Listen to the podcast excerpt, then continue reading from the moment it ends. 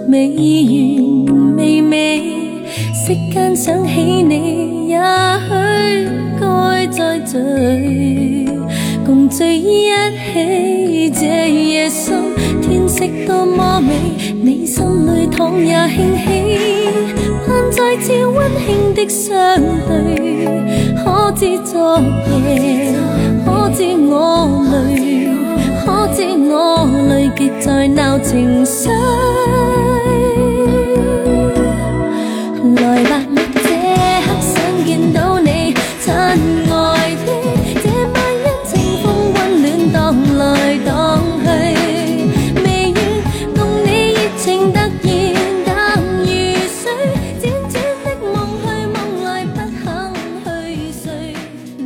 大家好，欢迎收听八月份的月报通信，我是秋实。Hello，大家好，我是小林。本期节目由 T 走通勤耳机独家赞助播出，我们有赞助了，谢谢大家，谢谢大家，都靠着大家的抬举。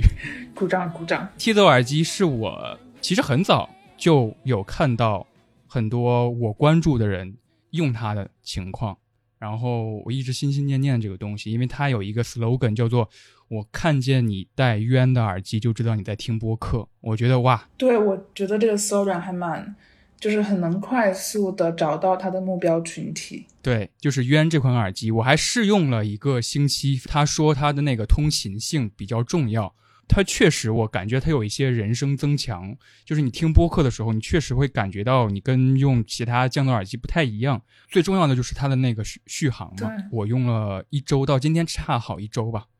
然后今天是没电，就是一周我其实已经很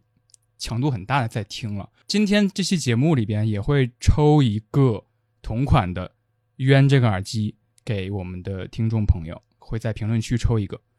希望大家能够获得一些愉悦的收听体验，不管你去听播客也好，听歌也好什么的，嗯、把一些城市的嘈杂音给屏蔽掉。OK，开始我们这期的月报，第一个板块一些新闻。对，那就说到气候，上个月以及这个月月初最受关注的，应该就是台风以及发生在河北以及北京附近的洪洪水。嗯，洪涝灾害啊，，洪涝灾害，对对对。其实我我觉得，就气候是一个持续发生的事情，但是人们对它的关注并没有达到它应该受到的那个关注。那像这次发生在北方的洪涝，我觉得这种全方位的讨论有很大一部分原因是因为这个图书产业受到了啊对重大创伤之后，其实我觉得你你刚才说那个逻辑挺好的一点，就是为什么气候一直是伴随着我们在被人提起的这种感觉很不一样。我想到了是那个嗯，维特根斯坦说过一句话，说世界是所有事实的结合，它不是人或者是现代社会或者国家的结合，世界是由事实结合起来的。那这个事实可能对于我们现代社会来说，那些事实变成了一件一件的事儿，或者是变成了一个一个的比较功利的东西，比如说工作呀，或者有些什么新奇的东西出现了。你觉得这个世界应该是这样运转的？这些气候或者是自然灾害，就时时刻刻在提醒你们，我们的世界是由什么组成？因为想到这种逻辑，恰巧是因为上个月，其实可能我后面也会说嘛，就是我不是出去旅游了几天嘛。嗯首先在工作上面培养出来的一个嗅觉，就是当时正值《芭比》那个电影上映，产生了非常大的舆论，它带来的东西要比那个电影本身大很多。嗯哼，其实真的很想聊，但是我已经在另外一个状态下了，等于说就错过了，你可以说是一个热点的事件。然后另外一个事件就是我处在这个行业当中，出版业行业当中，我也会有本职工作的那种担担心，所以我当时的感觉就是有点像在讨论和事件之外。但是我回来之后，其实事情已经解决的差不多了。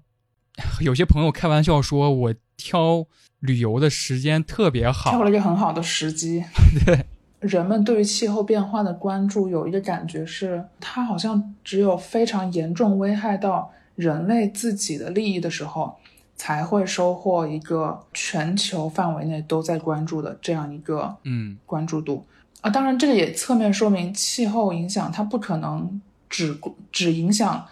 呃自然界的一个物种，它如果海平面上升一厘米，它影响到的一定是全人类。如果说目前气候影响只是危害到了呃南极、北极的动物，我觉得它是无法达到现在这个体量的关注度的。从这个新闻或者说上个月的这个现象这个事儿，稍微跳脱一点，或者稍微去别的地方聊一聊，别的地方，我想到了一个词，就是同温层这个词。今年年比较早期的时候，就当然会有。后来我慢慢的、慢慢开始想，或者说它现在已经演变到了某种有点局限的含义了。现在有有点像是你跟我处在同一个茧房里的那种感觉，嗯不再是我最开始认为的我们会有相同的能量都涌涌向一个目标。怎么说呢？有点像是关起门来说自己的事儿的那么一群人。哦，我我我懂你这个逻辑，然后给我的感觉是你认为同温层目前已经慢慢变成了一个贬义词，至少是中性偏贬义的这样一个词。对，中性一点。怎么说呢？我觉得可能在我的认知里面，目前对同温层还是一个比较偏，也也不能说是褒义，但就是对我并不觉得它是一个坏事，因为如果说我觉得你不在一个同温层，面对一件事情的看法，那很可能就是两极分化很严重，嗯交流就是一个很困难、很费力的事情。嗯，我觉得这可以是一个思考的开始吧。嗯一会儿我可能还会提到一个词，这个词会纳入进我想聊的呃书里边，叫同质婚。质是质量的质，同是相同的同，婚是婚姻的婚。它在形容的就是门当户对这个概念。，OK，呃，也有异质婚，还有跨越婚，你可以形容为向上婚。嗯嗯，在人类学里边形容为向上婚，或者是你跨越阶级了，你同质婚更倾向于门当户对。嗯嗯给我的感觉，它就在形容或者强调一种恰当。这种恰当，我总感觉缺少一点包容，所以我就会隐隐约觉得“同温层”这个词现在慢慢的演变成了一个局限性吧，这是我个人的感觉啊，欢迎大家讨论讨论。嗯新闻说的说的差不多了哈，嗯哼。那我们就说一个词，啊、我接触到的是这个词叫做显化，你有听过吗？我我有听过，显是显示的显，化是化学的化是吧？对，显化指的是通过意识、信念影响现实世界的实体，可以看作是一种心理和精神的暗示。啊、就当自己产生一个愿望的时候，在心里告诉自己，我有那个实现愿望的能力，并且我已经实现了，然后在我的行为上具具象化这种愿望。比如说，在纸上写下来我我想要实现的那个目标，或者是说想象自己实现目标之后会是什么心情，并且以这种心情在现实生活中行动。我觉得这个词可能和吸引力法则有一些相似的地方，比如说都很强调一种积极的心理暗示，但是显化可能它更强调一种我本来就拥有实现这个愿望的能力，嗯。而吸引力法则可能是我很清楚，我离我想要的那个东西还有一定的距离，我目前是无法达到那个程度的，但是，呃，通过我的不断努努力，或者是不通过我不断想要这个东西，那个东西也会慢慢靠近我，就这样子的。我不知道这样解释合不合适，但是也是这期月报的一个 callback，是不是可以连接到上个月的 BDE 啊？就是你 我 认为自己有有一个 big dick，然后你外化到外面的一种 energy，嗯，OK，就是那种。不过你这种显化，其实让我想到的是上个月确实也算是一个新闻事件吧，就是发生在算是播客圈嘛，就是身心灵嗯嗯，对对，这门生意，就是被人揭露出了他的一些很邪恶，甚至是很歪门邪道的一些行径。身心灵由来已久的一个算是什么灵修吧，然后它里边就会谈到解放你的消费观吧，类似的，比如说我现在可能还没有钱消费这个名牌，但是好像给自己暗示借款、贷款或者是怎么样也好，我可以买到它，因为我配它。所以这就会诞生出了很多金钱扯不开的一些 一些丑闻吧，可以说是，因为它里边会培养你更兴奋的那种消费观。你觉得这样算不算是一个显化的劣质表现？劣质表现。我对身心灵其实，说实话，我之前对他是有一定偏见的。哦，哇，也许它是一个非常有科学依据的东西，但是我之前是一直认为我对自身已经有足够的坚定和自信，嗯我不会再去通过外界的一些东西来寻求一种肯定，因为我自己给自己的肯定就够了。嗯，但是最近我也在尝试显化这个东西，真的。呃我理解的，因为我开就是开播前，我跟小林其实聊了半个小时吧，就是他嗯七月份的状态其实不是很好，因为一直在，可能大家听之前的月报应该也都了解吧，就是一直在申请学校。其实其实大家知道，每个阶段都有每个阶段别人不可知或者是无法感同身受的痛苦。我不知道显化对你来说有没有帮助？吸引力法则可能这在我看来是强调自信的一个东西，但是显化更多的是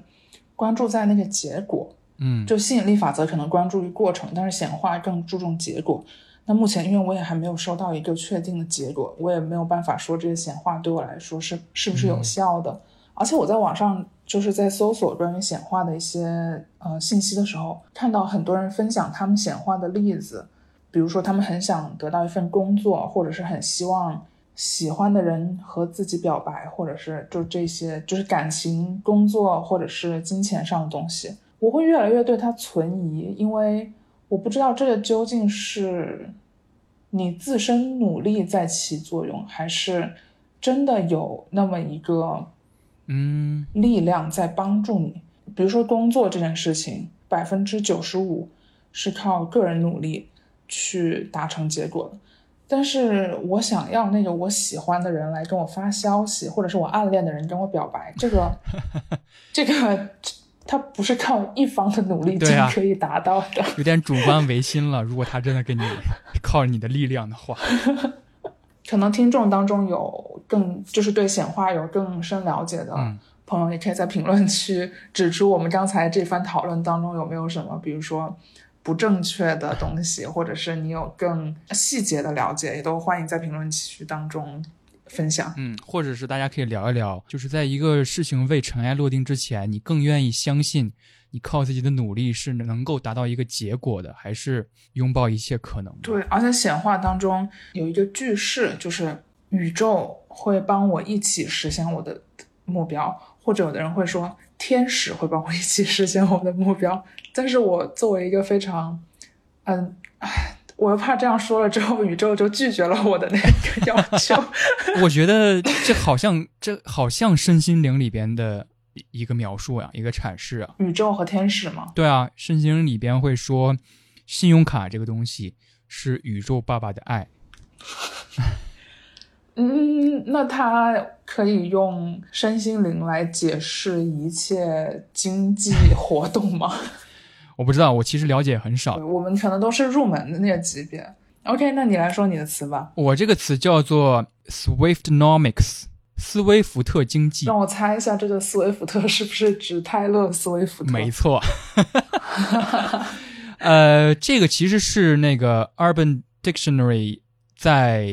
七月底还是八月初了收录的一个词，它指的就是泰勒·斯威夫特今年三月份开始的全球巡演之后的一个嗯现象。我不知道你有没有关注到相关的信息哈？泰勒·斯威夫特一直在创造一个，好像在创造历史，因为他现在还在巡演当中。亚洲是选择了东京和新加坡，对，好像是在西雅图站的时候，因为现场粉丝蹦得太嗨，引发了当地二点三级的地震。这这个新闻我当时这已经有点听起来像洋葱新闻了。对震撼到我了。我先跟大家解释这个词哈，就是它是指，当然是泰勒·斯威夫特这个歌手办巡演的过程当中，带动了当地的经济。当时官方给出的定价，座位定价是四十九到四百九十九美元，呃，四百四十九美元。VIP 的票是高达九百美元。当时那个购票机器，我不知道那个我我有点忘记那个国外的购票机器叫什么了。涌进了一千四百万粉丝抢票，就是很恐怖的一个数字，巨恐怖，有多恐怖？一会儿可能我会聊到斯威夫特经济为什么是一个我想说的词，就是十年之约。我我我，对对对对对，呃，TFBOYS 的那个抢票也是非常之恐怖了，当时涌进西安的有四百万四百万人吧，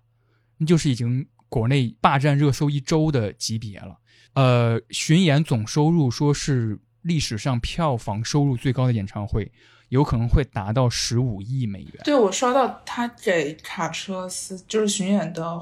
卡车司机开的那个奖金都是十万刀，还不包括他们的基础工资。就是好像五十位左右的卡车司机，嗯，成形成一个词，也是因为它对当地经济的影响实在是太重了，以至于有一些城市，比如说你这周巡演到我这个城市了，这周我这个城市的名字会改改名叫斯威夫特市，对对对，我我有看到这个。那匹兹堡把自己改名斯威夫兹堡。其实我就想说，TFBOYS 十年之约的这个西安的演唱会嘛，大家可能频繁的刷到了他的很多消息，包括有一些很离谱的消息，甚至可以当做演唱会笑话吧。比如说现场会有保安的名额，嗯嗯，也可以买的，就是几万块钱买一个保安名额，然后他会照顾自家粉丝，让让你能够比较轻易的把自家的灯牌带进演唱会场地。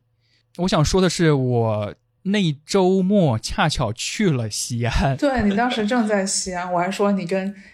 无数 TFBOYS 粉丝共同呼吸着西安的空气。对对对，怎么说呢？很巧的感受到那种气氛，而且我看的演出是 Black Midi 嘛、嗯 b l a c k Midi 的那个主唱还跟好像易烊千玺就是 TFBOYS 他们同岁，真的是哇，太奇妙了这个世界。那个 Black Midi 是在那个陕西大剧院的小剧场演出，它是那个大唐不夜城。然后我当时到那，哇，我真的是被震撼到了，全是穿汉服的，哦，你说大唐不夜城吗？对，然后人很多，人特别多，哎，我前天还刷到一个关于大唐不夜城的新闻，就是说他们是八月份还是就是某一个时间段，他们的盈利只有二十万还是什么，就非常的少，相对于他们的体量来说。下面就有人解释说，因为首先它本身就不是抱着盈利的性质去的，嗯、它是为了拉动周边的经济啊之类的。我就感觉当时西安的太饱和那种对很肿胀的感觉，好像那几天每天的西安的创收都是往亿走的。我觉得这个跟泰勒·斯威夫特去的那些城市可能，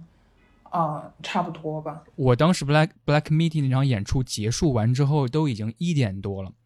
我首先是打不到车，嗯，然后其次的情况就是，我看到真的有一些人，他当时还穿着那些古装，你知道吗？那些人也打不到车，我就很震惊。是，而且那些人甚至就好像没有在打车的样子，就是或躺或坐在椅子上。然后我就后来听到有一些消息说，真的很多人都直接睡在街上了，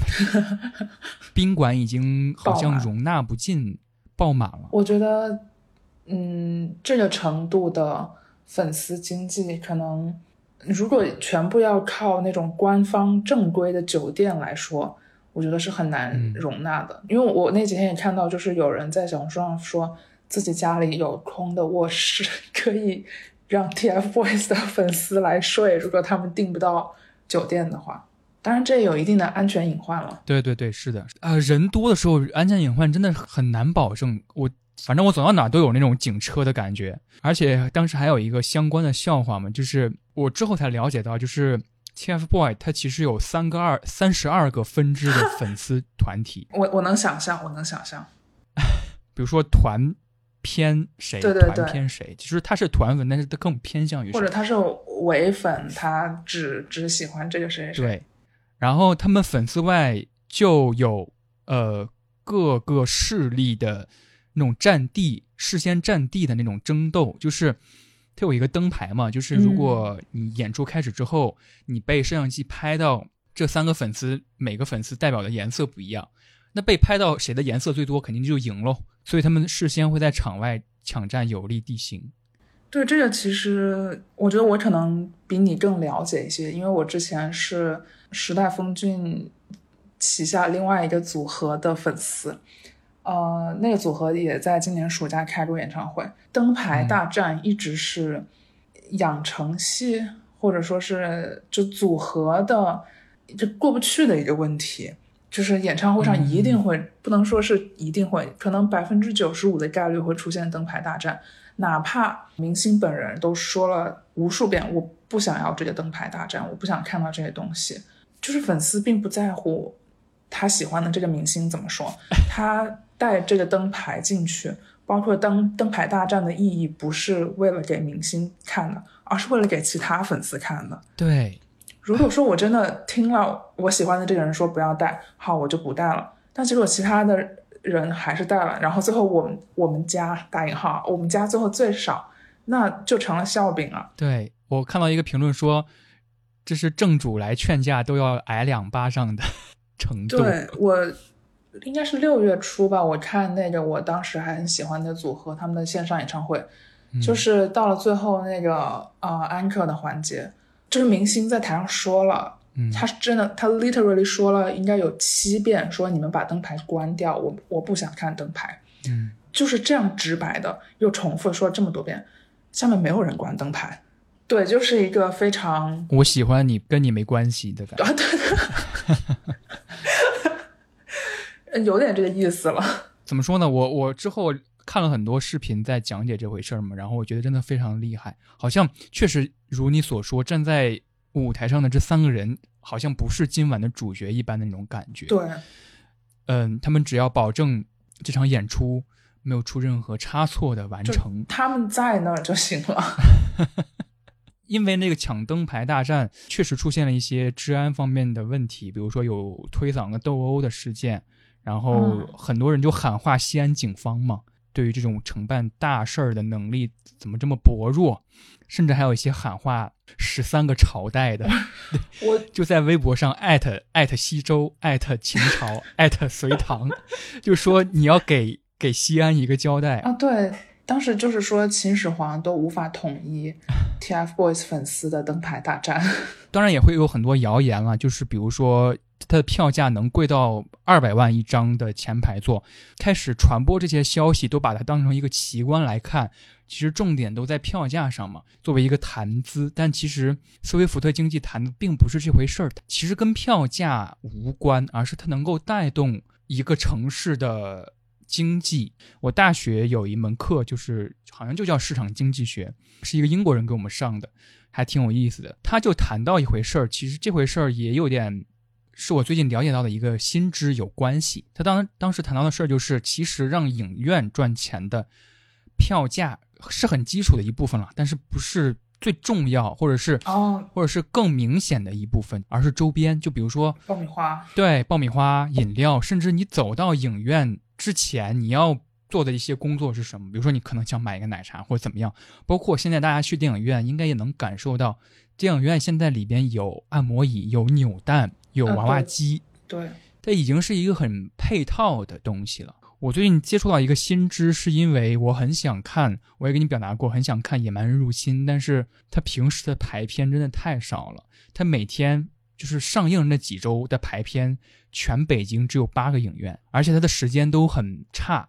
要不就是三四点钟我正在上班，要不就是十点之后，嗯，而且都是很远，比如说顺义什么地方。我有一个朋友，他发了一个朋友圈，说他知道最近大家都看想看这部电影，但是排片很差。你其实可以包场看电影，而且包场其实没有我们想象中的那么贵，一个座位大概是三十五到五十五左右，那就是正常票价的价格。就是我们买票现在可能买票六七十、七八十都是非常常态的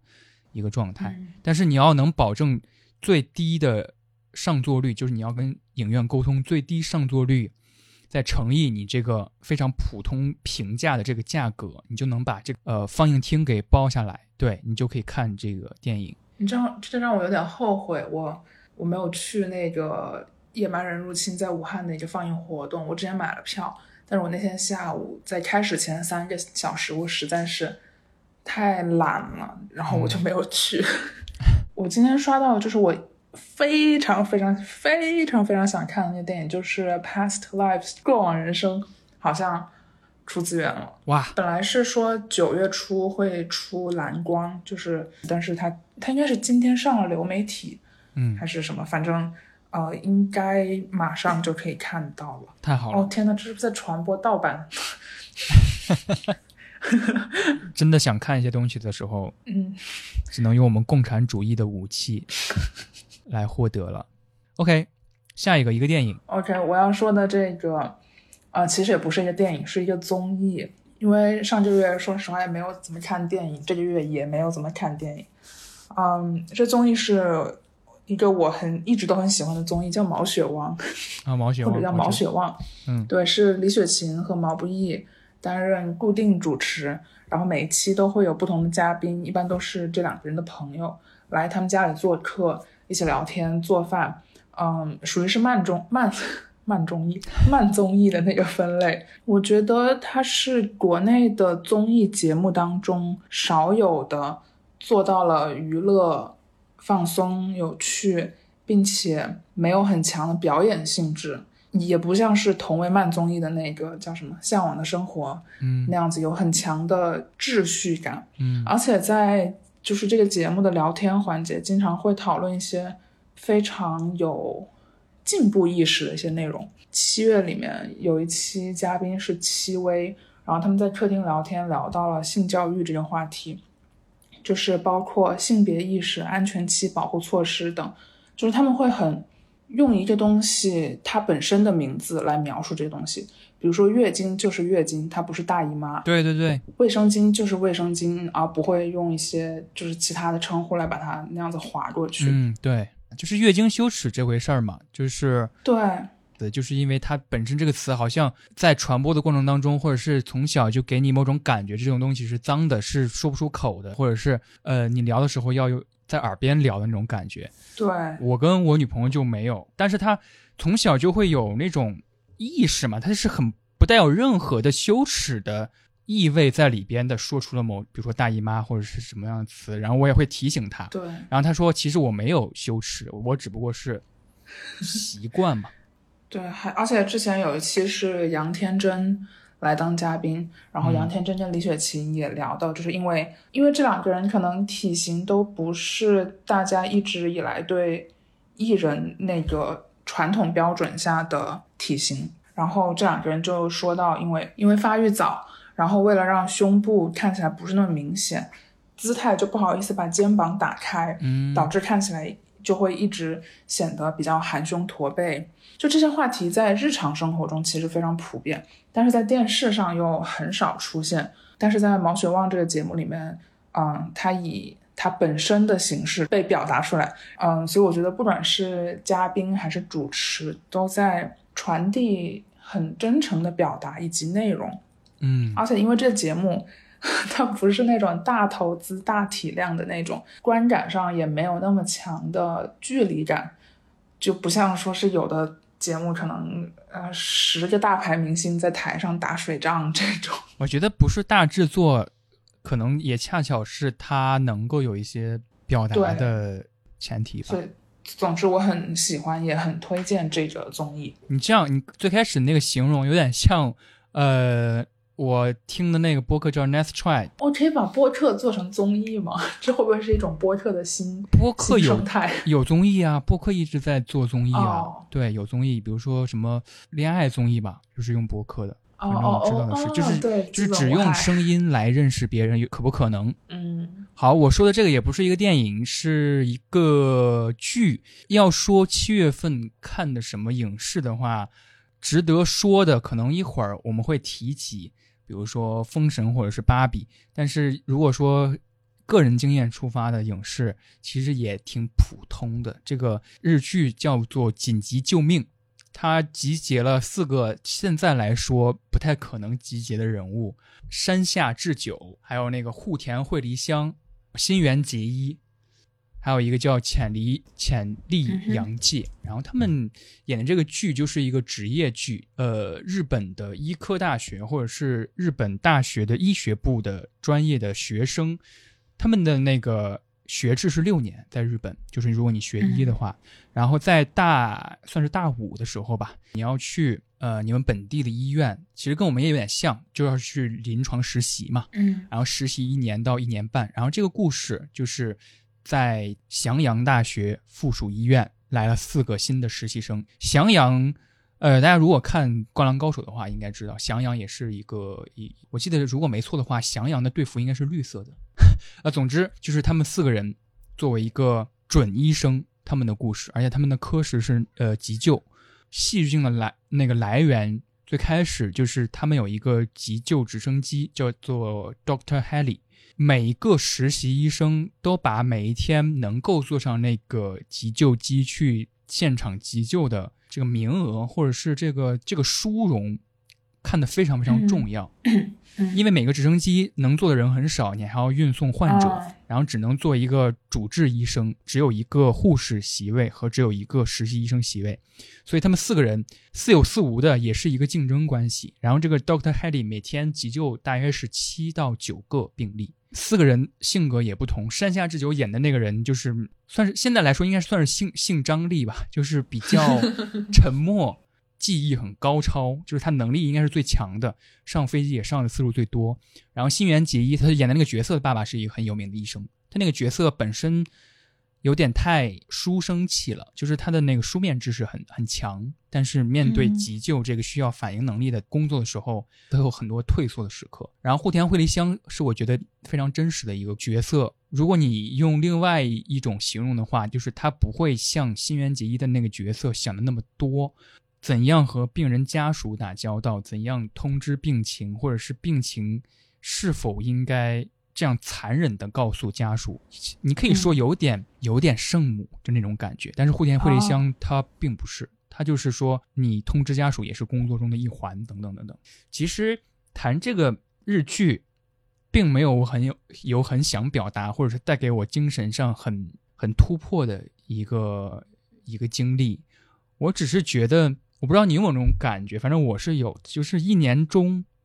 总有那么一个时刻，很想看一看平成时代的日剧。嗯 就是因为平成是呃八九年左右开始，是陪伴了，相当于跟我们这代人是成长起来同的。步的，但是你又回过头来看平成的那些日剧的时候，你又觉得它既高过我们当时的现实，回头看又有一种怀旧的感觉。我自己形容是一种倒错的怀旧感，就是我们怀旧的不是我们当时的时代，这种感觉有有种滤镜的感觉。在八月份的月报，我恰巧想跟大家分享的就是今年这一年里边，我找的这个老日剧来看，它确实没有带给我，比如说人生阅历的飞跃，或者是看一部很有挑战的电影的那种刷新感，所有东西都在你想象当中那个范围内。我觉得每个人可能都有那种喜好吧，就是看一看老日剧或者看一看老美剧。我知道有很多朋友，我的朋友也是，会一遍一遍翻出来那个《How I Met Your Mother》老爸老妈 浪漫史。你有没有那种经历啊？就是每过一段时间想看一看老的东西。嗯，我可能不会说是刻意的去看老的东西，嗯而是我的观影行为已经被固定在了重复看看过的东西。啊啊，这个看过的东西可能就是一些老的东西，比如说，啊、我上个月在我休息的时候一直在看《摩登家庭》，哦，对，《摩登家庭》《老友记》，嗯，《老爸老妈浪漫史》，这都已经反复看过至少三遍以上。嗯，我就是走不出来。嗯，可能我更倾向于去看那些不用动脑子的东西了。嗯哼，天呐，我已经堕落了。我觉得不是堕落吧，可能是跟你这一段时间相关，你已经没有脑子再去接受一些新的东西了，嗯，可能是吧。你宁愿看一些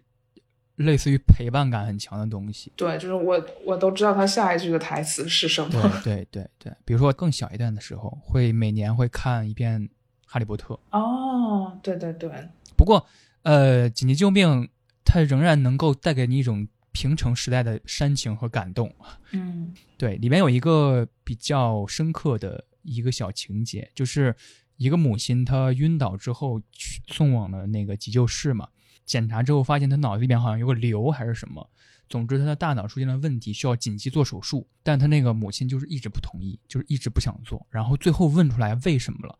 就是因为他他的孩子出现了意外，然后去世了，他的那个病症，他那个大脑当中的那个肿瘤，就让他在有些时候看到了他的孩子，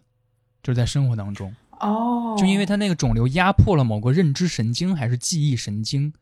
当然对于旁人来说这肯定是一个病症啊，就是突然发现一个人在跟旁边空气说话，呃，这就是他晕倒的原因，就是因为这个病症已经压迫到了他更多的一些神经上，因为他最害怕的东西不是痛苦，最害怕的是忘记。我觉得这个点，嗯呃，或者说这个戏剧的写法现在依然奏效。我记得很清晰的一句话就是。他特别特别害怕几年后的一个傍晚，他独自在家的时候自言自语，在说今天晚上吃拉面还是吃米饭。我觉得医疗剧里面有很多这种，也我我不是在说紧急救命这个情节是那种千篇一律啊，就是说，嗯，医疗剧或者职业剧里面其实挺多这种，呃，很具体，然后又很感动的案例，嗯。比如说《机智的医生生活》，不知道你有没有听过？这是一个韩剧。哦，包括一些律师的那种职业剧里面也有，他们可能会接触到一个案子，表面上这个案情是啊这个样子，但实际上这个人，嗯，比如说这个被告或者这个原告的行为逻辑是因为一个巴拉巴拉，就就这样子的这样一种情节。对。OK，呃，接下来。还是影视相关，因为我觉得要特别提及一点，就是芭比嘛。然后我们可以发散来聊，因为我上个月答应你要聊一聊芭比。其实上个月还有一个词叫做“巴本海默”嘛，就是指的是芭比和奥本海默这个电影同时在北美地区上映，产生出了一种效应。我先说一个结论吧，我觉得诺兰的受众男性比较多一点，因为诺兰在男性群体里边，他有一个比较重要的。作品就是《黑暗骑士》三部曲，它是等于说是蝙蝠侠那个 DC 的超级英雄。影片外的信息被传播成了一种神话。它本身是一个受众面比较统一的一个导演，喜欢的题材或者是他擅长或者是他的取向，又更像是这个群体会接触到的信息，比如说理科科幻，嗯，对，星际穿越这种题材。所以看到一些讨论，或者是我非常，呃，容易的联想到了这两个观影人群，其实有一个本身就带有一点互斥的感觉。但是当然，在国内没有发生这种状况，因为上映的时间不一样。但是我觉得其实有一个很相似的状况，就是《封神》。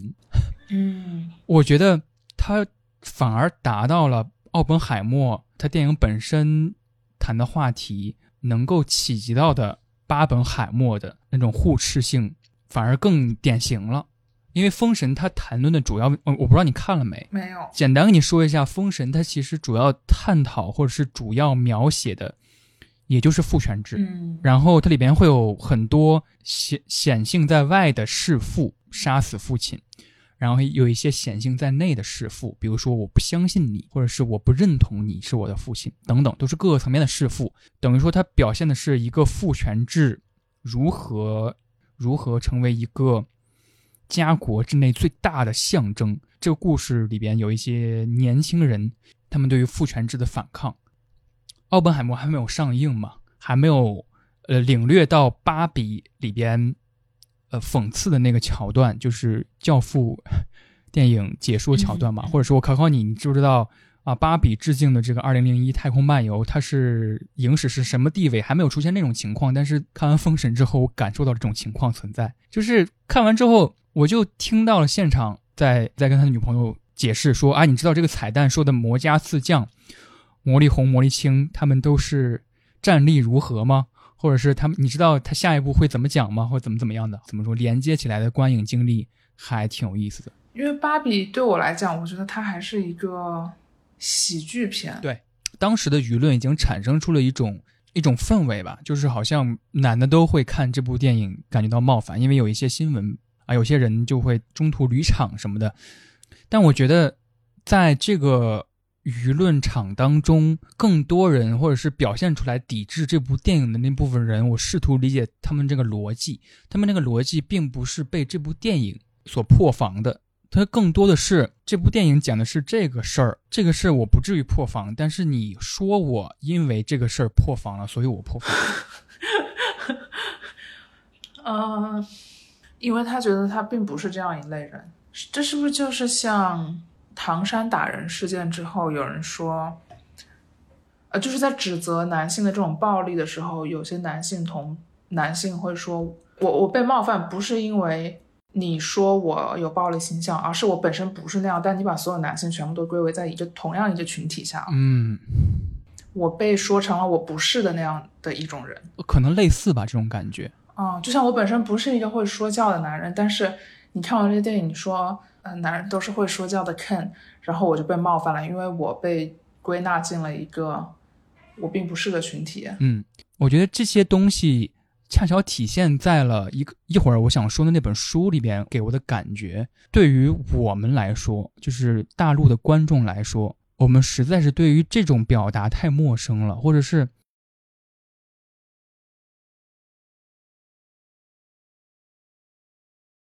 就有一种几波观点融合在一起的感觉。就是如果你现在按真的按划那个代际划分，可能现在已经是第三波末期了。但是其实我一会儿想说的那本书里边也点明了这个问题，形容第一波、第二波、第三波女权主义运动，其实也是一个不太合适的观点。难道你就说第一波之前就没有女性主义运动吗？方便来解读的话，我们现在世界范围内处在的是第三波的末期，但是好像。在中国都是融合在一起的，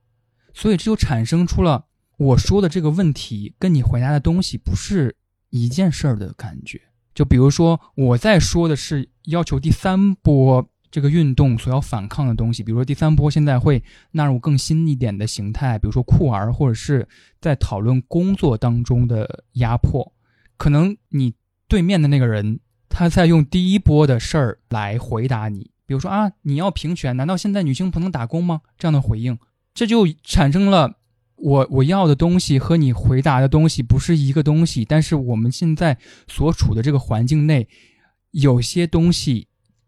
它自然被社会改正或修正了，有一些东西它即使修正过后，还没有达到真正的知行合一吧，有点各说各话。我觉得。就是回答我需求的那个人，他没有变。是的，我要的东西在不断进步，也不能说更合理。就是尽管我提出的需求更符合现阶段女性所处的社会境况，但是那对真正有能力改变的那个人没有变，所以说他对我提出的需求给出的方案也不会变。可能没有办法真正触及到我的需求，他只是在打擦边。我的这种感觉就是，嗯，所以现在就会产生没有了解或者没有试图了解的，他逐渐逐渐就已经赶不上趟了，就是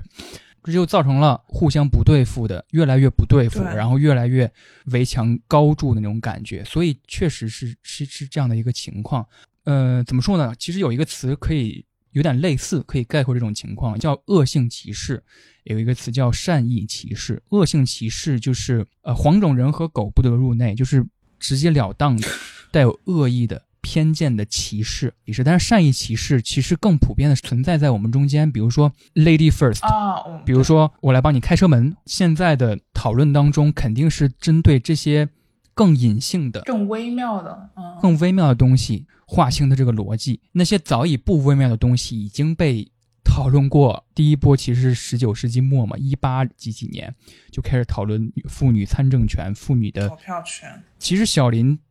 在《月报》里边一直提的一个观念，我觉得特别好，就是女性主义运动当中，青年男性是在同盟的这个这个位置上的，但现在就这种同盟感在不断的消磨。就在上个月吧，那个脏手指乐队的主唱性骚扰事件还是在南京吧演出了，当然现场全是反对他的人，但是其中有一个标语非常搞笑，是一个旗子上面画的，叫做“性骚扰犯，fuck you mother”，这不是中文写的哈，这不是双一方面这样，一方面又那样。对对对，这就是一个很微妙的嗯，这个问题，仍然在我们现在这个社会里边还存在。一本书，那就你先吧。书这一趴我非常的纠结，因为我我上个月过得非常枯燥且痛苦。就尽管是在非常密集的做阅读这个行为，读了很多东西，但没有一个字是出于我自己喜好而选择的。然后 在这些我不想读，但是又必须读的东西当中，我艰难的选择出了一本叫做《农业内卷》的书。农业内卷，对，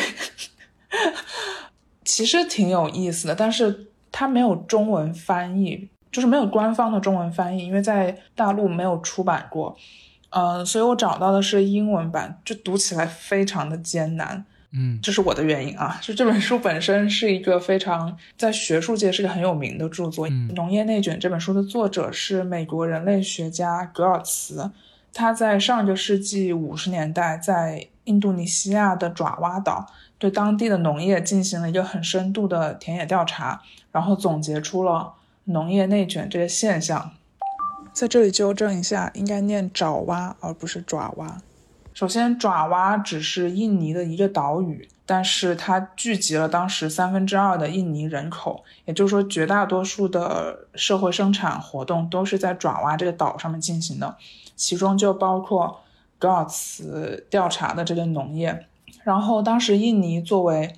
荷兰的殖民地，爪哇岛上面的农作物集中于水稻、甘蔗，也就是糖。还有咖啡这些产业也吸收了大量的人工，产出了大量的经济收益。但这些经济收益呢，要么被种植园的老板收走，要么被荷兰的公司给收走。因为当地的农业生产很模式很单一，本土的爪哇人他们也无法扩展至新的生产模式，当地的土地资源又非常有限。加上荷兰当时在印尼实施的这种殖民税收以及后续的企业制度，让有些农作物的生产在达到了峰值之后就持续下降，当地的经济也遇到了瓶颈。然后在这里，格尔茨就引入了农业内卷这个概念。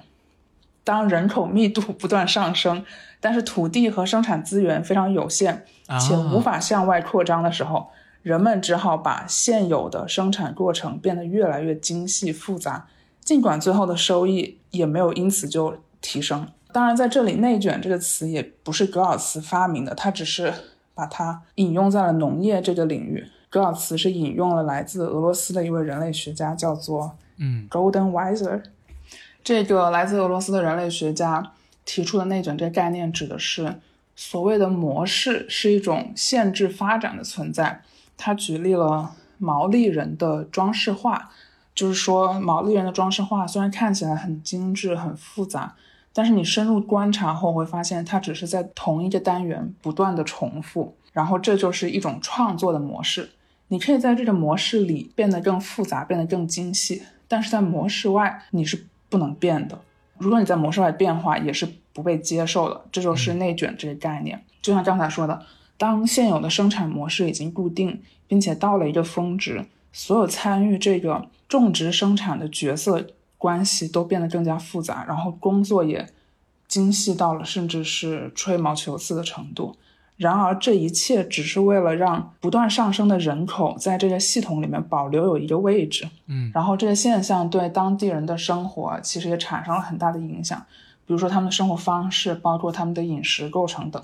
而且最重要的一点就是，没有任何一个公共事务部门来解决这个现象，也就是说，内卷完全是由农民自发去参与的。嗯对，但是呃，我我对这本书的这介绍只是粗略的介绍，呃，我觉得任何想要了解“内卷”这个词的人都可以去嗯，啊、读一读。聊的这个事例，恰巧对应到了最近的我关注到的一个新闻，就是最近出了一个游戏的正式版，就是它正式推出了，是一个单机游戏。这个游戏叫做《博德之门三》，它刚出来之后，它的成品实在是太好了。《博德之门》这个系列出到三，它每一部都是游游戏史上经典之作，许多玩家都奉为那种本年度的神作，甚至我看到很多评论说，十年来玩到的最好玩的这个游戏。我也玩了，我最近也一直沉迷这个游戏，实在是确实是非常之好玩。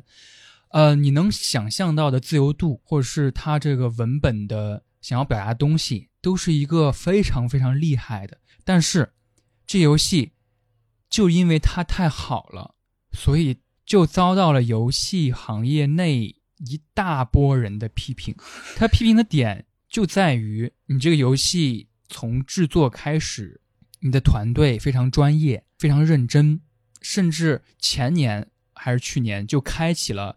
呃，漫长的呃试玩，就是玩家都可以去试玩这个游戏，但是这个游戏没完成。试玩这个游戏的未完成版本，就就是游戏业都会有这个 early access，就是 E A 阶段，通过试玩这个游戏来给这个制作商反馈。呃，当然有些大公司已经不太在乎这个反馈了。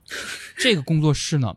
他们就非常看重这个试玩阶段每一个玩家的反馈，然后再根据反馈来改进游戏。就是他们太认真了，他们太敬业了，最后完成的结果太好了，反而遭到了批评。哦，就被同行给对他的批评主要就是告诉玩家说这个游戏是一个例外，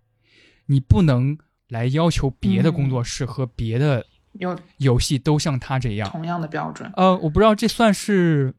拒绝一种进步，还是他其实在拒绝一种内卷化的一种东西。你应该允允许没有那么认真的人，他们仍然能够在这个行业混下去，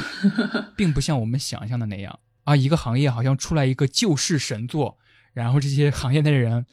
本应该感谢他，让更多的人来爱上游戏，但反而是鄙夷他。我觉得他跟内卷，至少跟格尔茨的这个。内卷概念还是有一些区别的。首先，它把游戏做得更精细化，是可以带来更高的收入的啊。对，游戏设计是一个不断创新的这样一个过程，它不是被局限在一个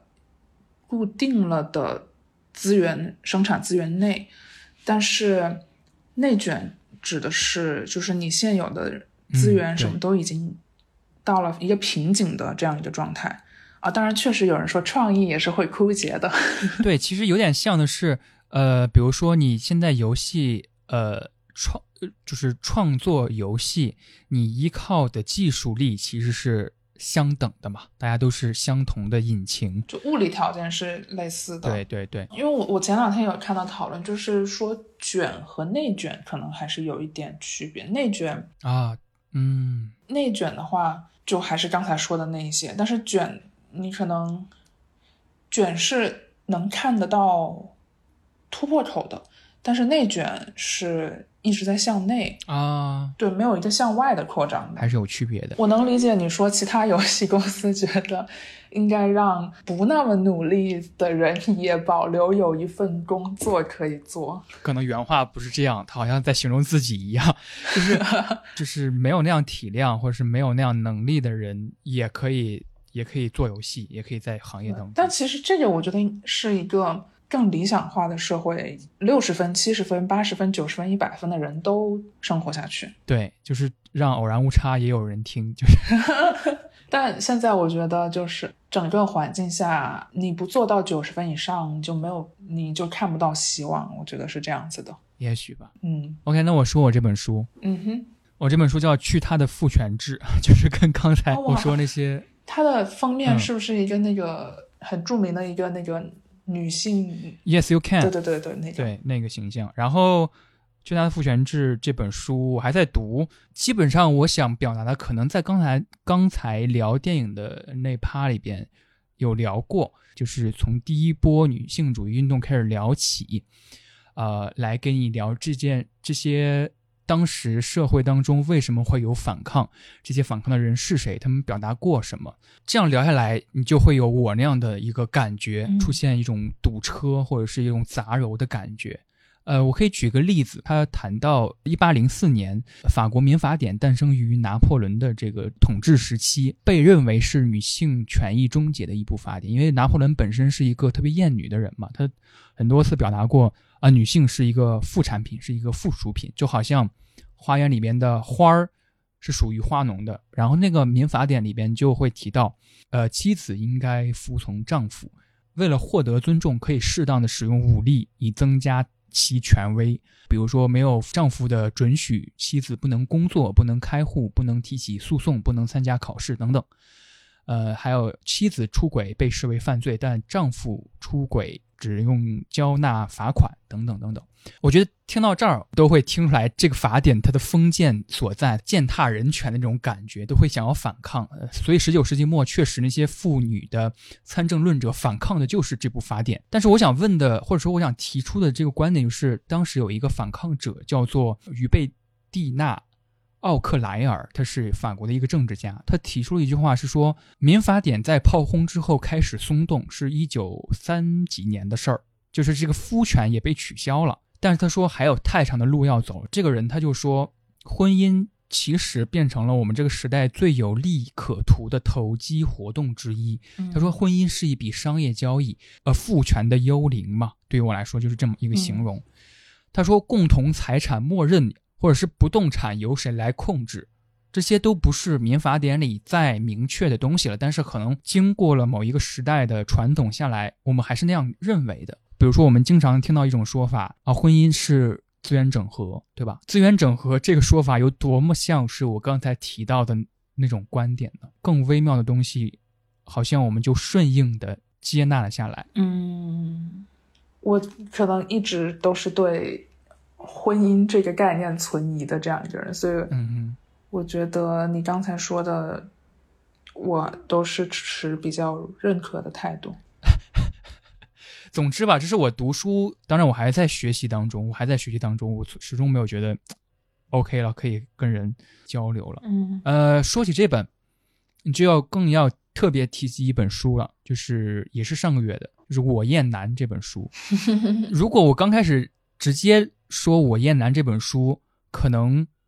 大家好像跟不上节奏。但是如果我这样聊下来，再聊这本诞生于法国一个女性作家她写就的一个小册子，这非常直截了达了当的表达了自己的观点之后，大家也也许能够呃，就是听明白我我想要表达的这个逻辑。嗯就是在经过这几波之后，肯定还会存在一些人对于整个现状的失望，就会产生出这种情绪。嗯，我觉得这本书大家也可以看一看。就是我觉得理想的状态是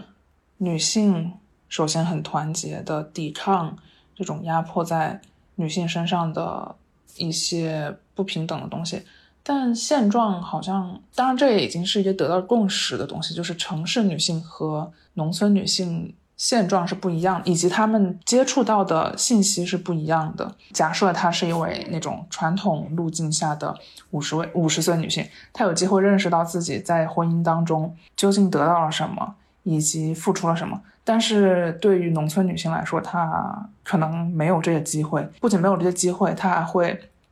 把压迫在她身上的东西一直重复的传递下去。我不知道《封神》这个《封神榜》这个故事一直在翻拍，但是为什么是这个导演成功了？我后来觉得，我不知道算不算啊，他是蒙古族的，因为蒙古族他没有那么重男轻女，哦怎么说呢？女性妇女的地位要更高，嗯所以他把一个父权制的东西拍的没有那么俗气。嗯，OK，下一个一个消费，上个月只有两笔消费，一个是我要接下来说的这个，一个就是去北京。嗯，我要说的这个是一个办公转椅，宜家的这个叫做福通这个型号。哦，就我本来是想要买一个人体工学椅，因为我嗯，每天对着电脑要做至少十二个小时吧。但是在试了，就是去宜家试了一下之后，发现预算价位内没有特别喜欢的，买了福通这一款。呃，那这个它并不是一个人体工学椅，因为它的后背好像没有就是那种额外凸出来的一个那样的支撑。但是因为福通这个椅子，它的那后背面板本身很紧，所以对腰部还是可以提供一些支撑的。就是对于人体工学椅，我抱有一个疑惑：你只有在靠着那个椅子办公的时候，它的背部支撑才能起到作用。你如果是靠前，就是这这个动这个那个姿势叫什么？嗯、l e a n in 那个姿势，那这个你跟椅子的接触就只有屁股，那它后背的那些支撑其实没有什么太大的作用。反正在坐了到现在应该有两个月吧，目前来说这个椅子对我来说是还比较合适的，嗯，而且它才五百块钱，是人体工学椅均价的可能五分之一、六分之一吧。真的是人体工学椅，我一直想尝试，一直想试一试，但是真的是被它价格吓到。对我看了好多测评，反正啊，因为测评这个东西我很难判断它到底是广告还是什么。就不管是广告还是非广告，他们这些视频当中都有提到一个 Herman Miller，就是反正叫一个类似的这个牌子，他们都说如果你有预算够，你就买那个一万多的。哇，我退而求其次，选择了这个五百块的。OK，我觉得这个消费太重要了，对我这一年来说都太重要了。哈哈。就是我请了五天的年假，在七月底的时候去了泰国的曼谷。稍等，我想纠正你一下，不叫请了五天的年假，叫做休了五天的年假。对，休了五天的年假，谢谢谢谢。呃，也建议大家该休假的时候就要去休假，调整一下自己的状态。对，然后这五天对我来说非常特别，呃，我想以一个动作来开始。这个动作是我在准备要去泰国的前一个星期就开始精心准备了。是我看四五六六的一个视频里面，他说，如果你想让一段旅程、一段时间，这段时间可以是旅行，也可以是比如说留学，变得更有意义或者更有记忆点的话，你就准备好一个香水。哦，是你在这期间一直会用的，过了这段时间你就不用它了。当你再次闻到它的时候，你就会非常明确的想到那个时间段。当然，这个叫做普鲁斯特效应嘛。所以，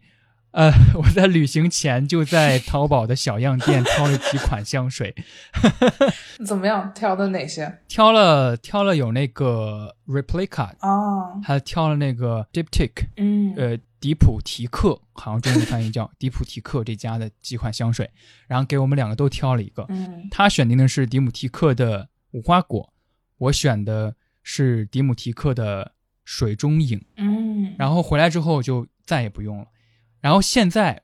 跟你录制的当下，它就在我手边，我准备现在喷一下，会听到吗？听到了，快点，有没有有没有那个感觉重新浮上来？哇啊，这个感觉我已经闻到了城市当中的曼谷的轻轨，嗯。每天取钱的 那条路，因为这个香水是每天九十点钟的时候，嗯。我会去离民宿不远的一个地方换现金，嗯。出门前都会喷两下，然后我会独自跨越一个闹市区。我们当时住的那个是素坤驿区，是曼谷的日本区，周边很多呃日本的商店，还有什么日超啊，还有一些嗯日料店等等，是一个商业化非常非常重的一个地方。我来形容一下那几天的游玩吧，就是刚刚落地的时候，其实我们两个都有点害怕，怕就是曼谷实在是太激昂了，就是它啊曼谷的摩托真的是一个奇观，啊，对，嗯，就是它的主要交通工具就是摩托，那个摩托速度非常快，它是见缝插针的在那个那个车，里边车流里面穿，嗯，那个摩托的轰鸣，真的把我们直接抬升到了一个异界的感觉。不得不引用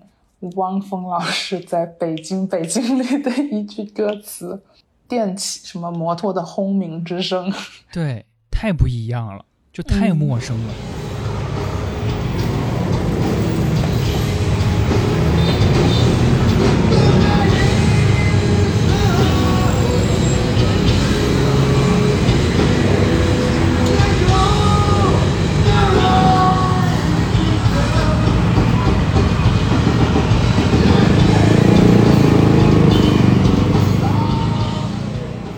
而且我一下飞机，我不是在群里面，就是跟你们群里面聊嘛。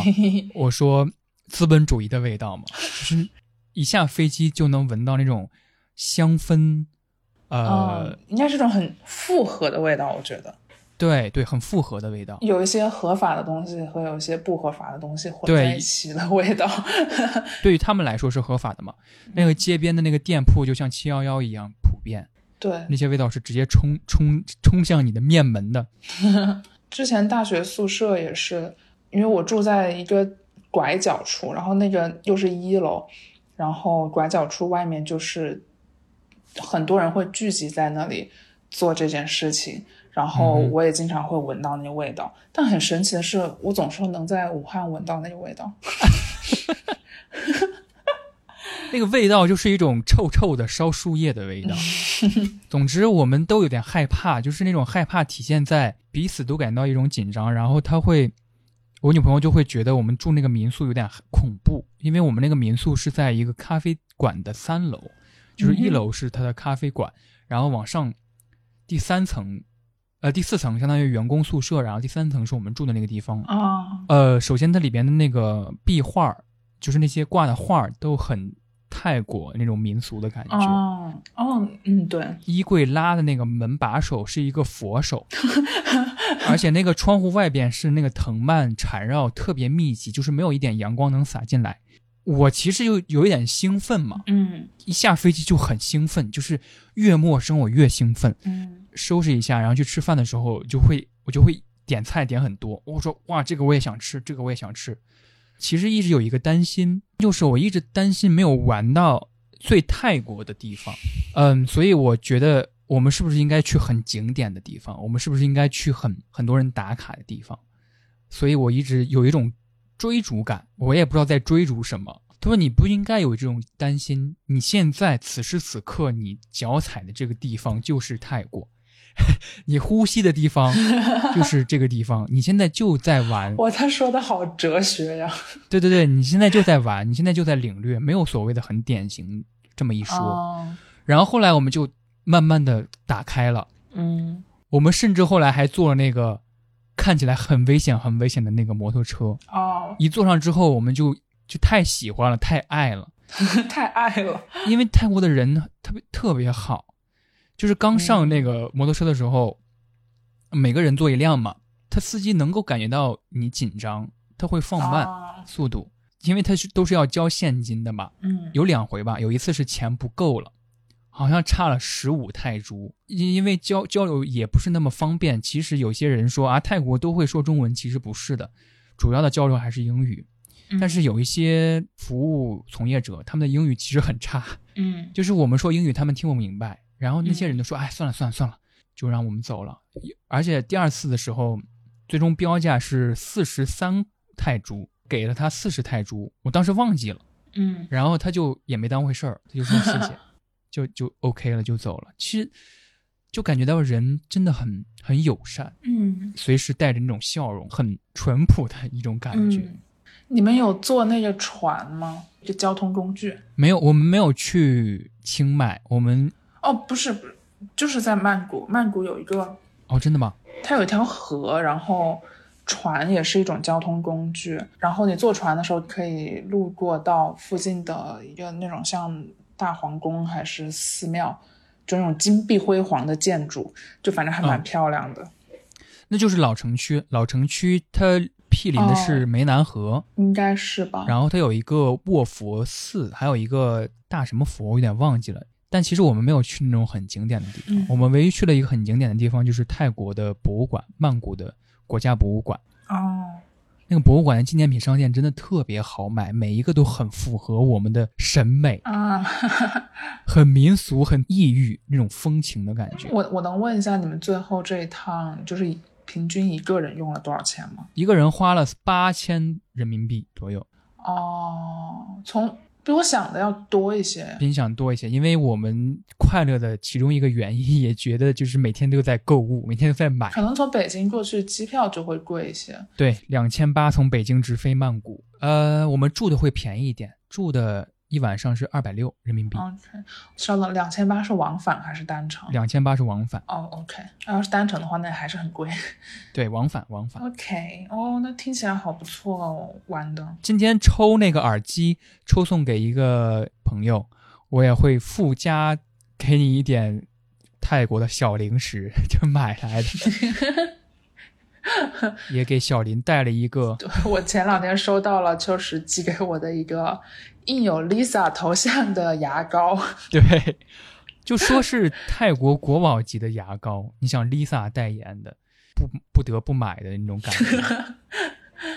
哦，我我觉得你这个消费真的很好哎。是的，旅行就不会有不好的，我它就算是不好的，它也是好的。你所谓的不好的，对我来说就是都是遗憾。就是我们回到北京之后呢，那两三天一直在看小红书，我们没去的，哎，就是很遗憾没有去的那些泰国嗯曼谷的店，因为我们两个都完全不顾什么小红书的旅游路线什么的，哦完全是按照自己去 ins 上，就是他去 ins 上看到的一些在曼谷的一些店，比如说古着店、咖啡店，还有一些有些自出版的店，，OK，很美妙的体验就是，我们原本是去这家店的，但是这家店旁边的那家店反而是我们更喜欢的。就很多次经历都是这样，意外之喜。回北京的那几天都在说，哎呀，这这家店就在什么什么旁边，啊，就一直在回味这种遗憾。嗯。即使刚回来，也会说啊，什么时候能够再去曼谷啊？总之，我要跟你提起那五天的经历，可能 简单的月报播客里边不会提到，呃，不会说尽吧？你可以单独呃说一期节目。对，我可以单独说一期节目。呃，吃的也很好。我们最后准备走的时候，有点时间来不及了，准备去打车去机场，我们就说，那最后一餐就在家楼底下吃吧。然后我们就真的随意的拐进了一家楼底下的一个做泰餐的，也很好吃。每天就是 Thai food，每天就是好吃的 Thai food。那我顺势嗯推荐一首歌，这首歌呃是泰国的一个比较著名的后摇乐队，叫做 Inspirative，嗯好像在国内最近也开始了它的巡演，甚至在泰国的时候也很难想起要听歌，因为每天都是那种感官完全的被打开着。啊，对对，反而是回来之后，就是已经坐到北京的工位上，然后才有才有想过我要去听一个泰国风味的音乐。泰国风味。对，挑选的这首歌，这个后摇乐队的一个叫 Photograph，好，它完全是碎片，就是好像一个人在弹琴，呃，弹的没有那么流畅，他也没有要弹出什么旋律出来，嗯而且你能听到一个采样是是生活的采样，人生的采样是你在泰国的便利店听到那些柜员他们两个人在聊天的时候的一种感觉，嗯然后还有一些是比如说城市内的交通声音，可能大家听这首歌的时候会有一种特别的感觉，就是你觉得你的手机信号不太好，就它那个有点卡。就是采样中间会有一种很明显的卡顿，啊，这就是这首歌的本来的面貌。我觉得它恰好形容了我的那种感觉，就是我在北京的时候，我开始回忆起的那曼谷的那几天的时候，就带有的这种卡顿的那种声色的感觉。嗯，好棒。那么你推荐的那首歌是？我要说的这首歌是来自 Coco 李玟的，叫做《真的想见你》，然后嗯也是他去世之后我才第一次听到的这样一首。上次去北京的时候，跟朋友我们在纯 K 唱歌，然后他们唱到了那个《想你的三百六十五天》。然后我就发现，我小时候玩我我甚至没有看过《宝莲灯》这个嗯经典的一个作品。就总之，我对 Coco 的了解非常有限。再多提一嘴，Coco 之前也上过《毛血旺》。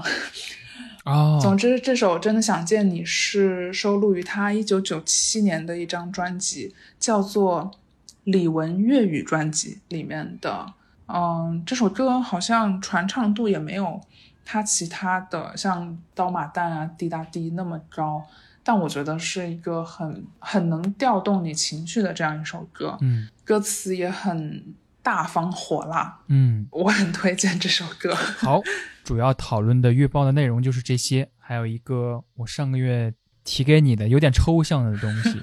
就是你遇到的那种他刻意想要装的，他说的那句话是什么？我真的想了很久，它确实发生了，但是我总觉得我很像是在说别人的坏话。你可以说把它抽象为一种例子。就是我有一个朋友，呃，关系很好的那种，从初中一直到现在，他在六月底搬到了新加坡开始实习啊。他之前是在英国上学，因为他很想拿新加坡的绿卡，就经常会在我们的群里说新加坡的生活多快乐，从饮食到物价，再到气候，再到接触到的人，一顿大夸特夸。所有他在新加坡体验到到的东西都和国内相比较。每当我跟我在群里和另外一个朋友，就是我们有时候会聊一些跟工作完全没有关系的内容，有时候我们聊追星、聊娱乐这种很轻松的话题的时候，那位朋友都会把话题再引到新加坡有多好，